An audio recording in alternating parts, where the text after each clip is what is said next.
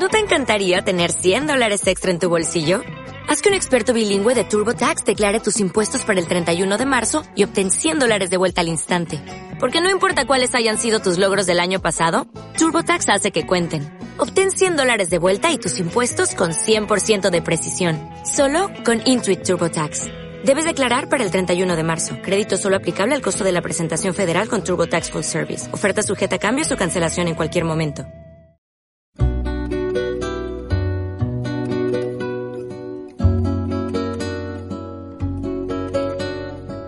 Señora Z. Z. Porque ya he recorrido todas las letras del abecedario. Reflexiones para compartir a la hora del té. Basadas en experiencias vividas provocadas por acontecimientos actuales. Estás invitado.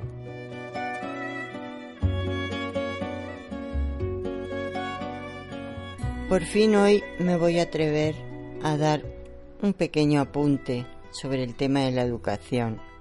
Ya lo he mencionado en otras ocasiones, es un tema que me preocupa, me interesa y sobre el cual he reflexionado y aprendido mucho a lo largo de la vida. Actualmente está de cierta actualidad. No hay más que ver las manifestaciones de los jóvenes pidiendo que quiten los exámenes de reválidas, que cambien la LONCE. El gobierno habla de pacto de educación para que no haya cambios continuos en los programas según quien gobierne. Ya el pacto de educación ya me suena a cosa que está por venir y quién sabe qué piensan las personas que hablan de pacto de educación. Es un hecho que la educación en nuestro país, y más si se mide por comparación con otros países, deja mucho que desear. Sin ser erudita en el tema, pienso que en este tema, como en tantos otros temas importantes, no se va a la raíz de los problemas, partiendo de la realidad concreta de cada país, por supuesto y así pienso que la educación no empieza en el colegio, por muy pronto que se lleve a los niños a la escuela. ¿Por qué ha sucedido esto? Ha habido cambios sociales importantes, eh, las mujeres se han incorporado al trabajo, es necesario que los niños pequeños vayan a las guarderías y para bien o para mal los responsables de la educación hasta los seis años han dejado de ser los padres, las madres, los abuelos y se han convertido en profesionales del tratamiento de los niños pequeños. También han variado los objetivos. En teoría los padres de antes y los de ahora quieren lo mismo para sus hijos, que consigan mejorar su situación, que alcancen un estatus social más importante que los que ellos tienen, o por lo menos que se aseguren una educación suficiente para tener un buen estatus de vida. Y también ha habido cambios en los medios.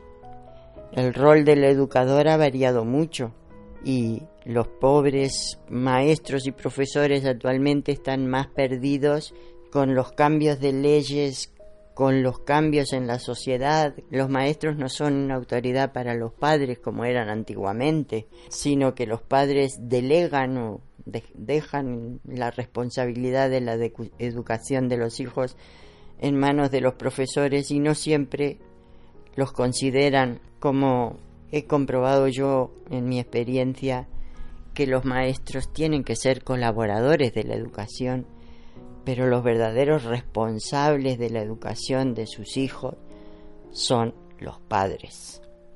Pero claro, esto nos lleva a profundizar más en la raíz de, de los problemas, porque vamos a ver, cuando una pareja decide tener hijos, es consciente de la responsabilidad que asume, es consciente que traer un ser al mundo no es simplemente engendrarlo y parirlo y darle de comer, y, sino es hacer de él una persona. Él nace con las condiciones perfectas para ser una persona. Porque vamos a ver los niños pequeños, por ejemplo. Yo creo, es una teoría mía, ¿eh? no sé si habrá algún erudito que la respalde o la rechace, pero bueno, mi teoría es que los niños nacen genéticamente con todas las condiciones para evolucionar, para crecer, para formarse. No son conscientes cuando son bebés, pero los vemos, los vemos cómo progresan.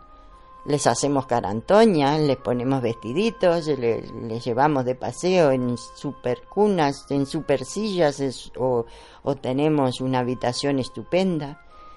Pero el niño tiene su propia fuerza motriz evolutiva que lo lleva a ir para adelante. Un niño hasta que no tiene cierta madurez en su cerebro, no va a caminar por mucho que los padres lo pongan a dar pasos y por mucho que lo pretendan. Y así como cuando llega el momento de poder movilizarse por sí mismo, no hay quien lo pare. ¿Eso qué quiere decir? Que nació con una facultad que no que él no conoce y que los demás que deberíamos conocer ignoramos que se pone de manifiesto en un momento dado. Y luego la curiosidad de los niños el afán de saber que no nos damos cuenta pero lo observan todo. Yo por ejemplo soy muy feliz cuando un niño me mira. Se produce como una comunicación. Pero cuando no me mira yo lo miro y veo cómo está observando todo. La cabecita inmóvil, pero sus ojitos lo están registrando todo. No lo hará probablemente con conciencia, por supuesto, porque a veces son bebés, pero lo hacen. Y eso no es obra del papá, ni de la mamá, ni de los profesores, eso es obra de la propia naturaleza humana, que nace ya como me gusta pensar a mí, libre para desarrollarse. Y entonces, ¿qué pasa? Si no tiene el amor que generalmente lo suelen tener, el amor de los padres, pero el respeto de los padres hacia esa persona, porque aunque esté en formación es una persona humana, y le debemos ese respeto, el respeto a ese desarrollo que está funcionando con independencia de lo que hagamos. Lamentablemente cuando ya empiezan a tener más conocimiento, es más difícil todavía el entendimiento, entonces se impone la autoridad del padre, de la madre, de los profesores, de quien sea. Pero el niño ya empieza a distinguir y empieza a sopesar. A veces los podemos manchacar sin darnos cuenta, porque no les dejamos expresar lo que verdaderamente están sintiendo. Y la etapa aquella de las preguntas, del por qué, el por qué, quieren saber. Y sin embargo luego cuando llegan al colegio, de pronto se encuentran los maestros o los profesores con niños que no atienden, que están inquietos, que no participan, que... ¿Por qué? ¿Por qué si hasta el año anterior eran verdaderos investigadores o exploradores frustrados? Creo que leí esa frase que me pareció estupenda. Exploradores frustrados. Vienen a un mundo absolutamente desconocido pero quieren saber. Y esa curiosidad es necesaria para evolucionar, es necesario que, la, que se les mantenga, es necesario que se les conteste a las preguntas con verdad, porque si no es con verdad, ellos a poco que puedan seguir desarrollándose nos van a pillar, se van a dar cuenta de lo que es verdad y de lo que es mentira. Y ahí empieza otra complicación, la pérdida de, confianza, la pérdida de una relación que es necesaria para ambos, para los padres, para los, los niños y los hijos y, y ya en el colegio entre los maestros y los alumnos. Por eso decía al principio que la educación no empieza en el colegio. Viene desde la casa, desde el hogar, desde la guardería, ya bastante definida o dirigida a según qué cosas. El otro día en broma con los profesores que ya he mencionado alguna ocasión, creo, con los cuales me tomo un café a veces. Me tomo no, yo tomo el mío y ellos el suyo, pero ellos aprovechan su hora de recreo y yo aprovecho que coincido.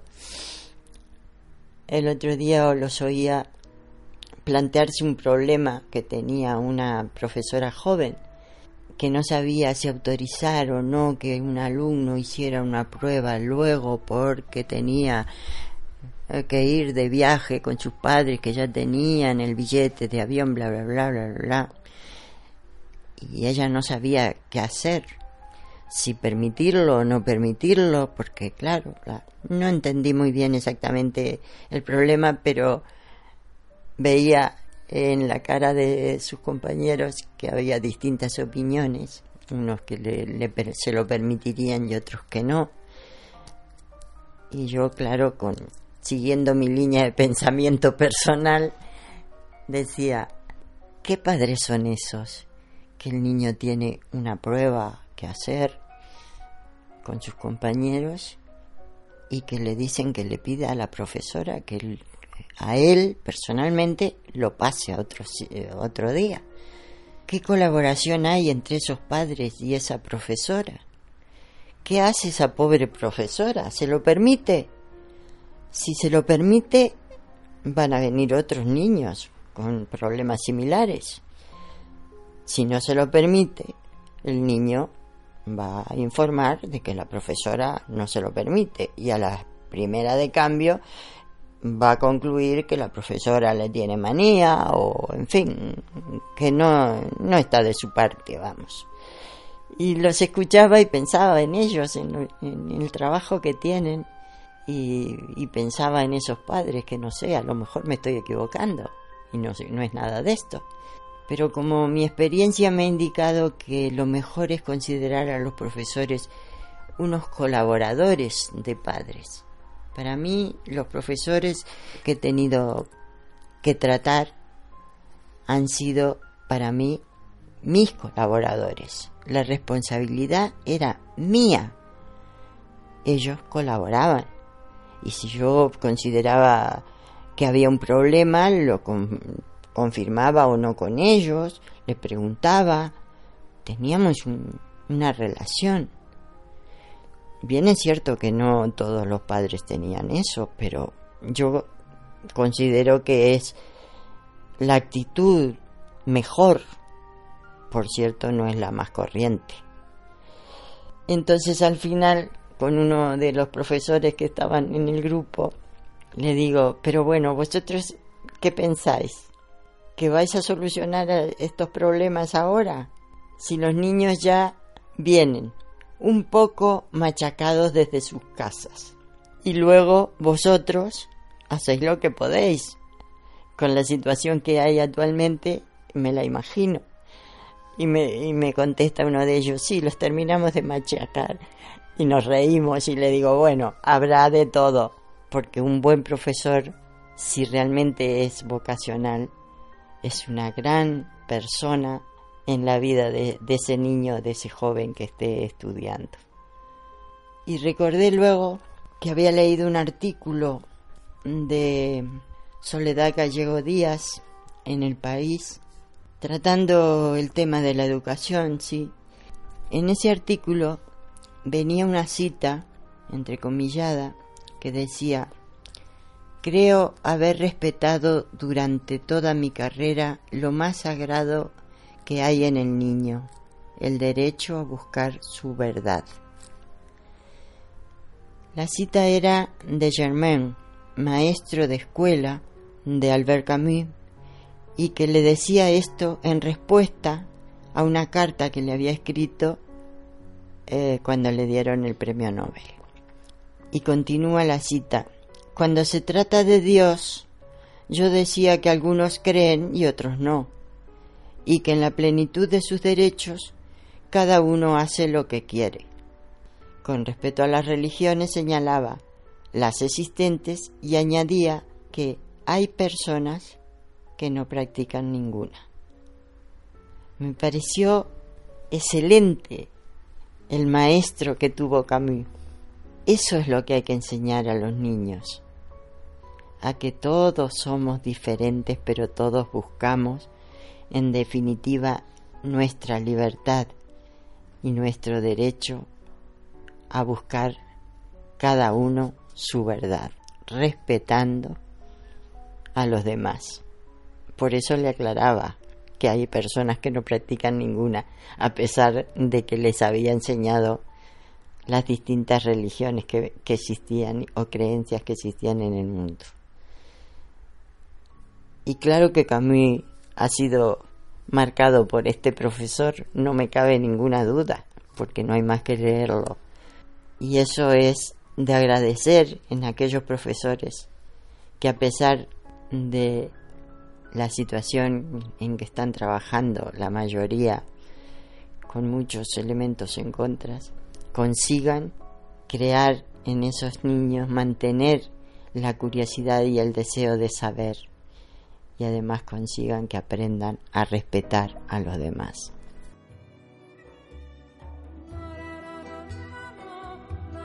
Hasta aquí este episodio de las charlas de la señora Z. Si te ha gustado puedes suscribirte, dejar comentarios o interactuar en el Twitter de la señora Z, arroba senoraz bajo podcast o enviar un email a senoraz.podcast.gmail.com Hasta el próximo episodio.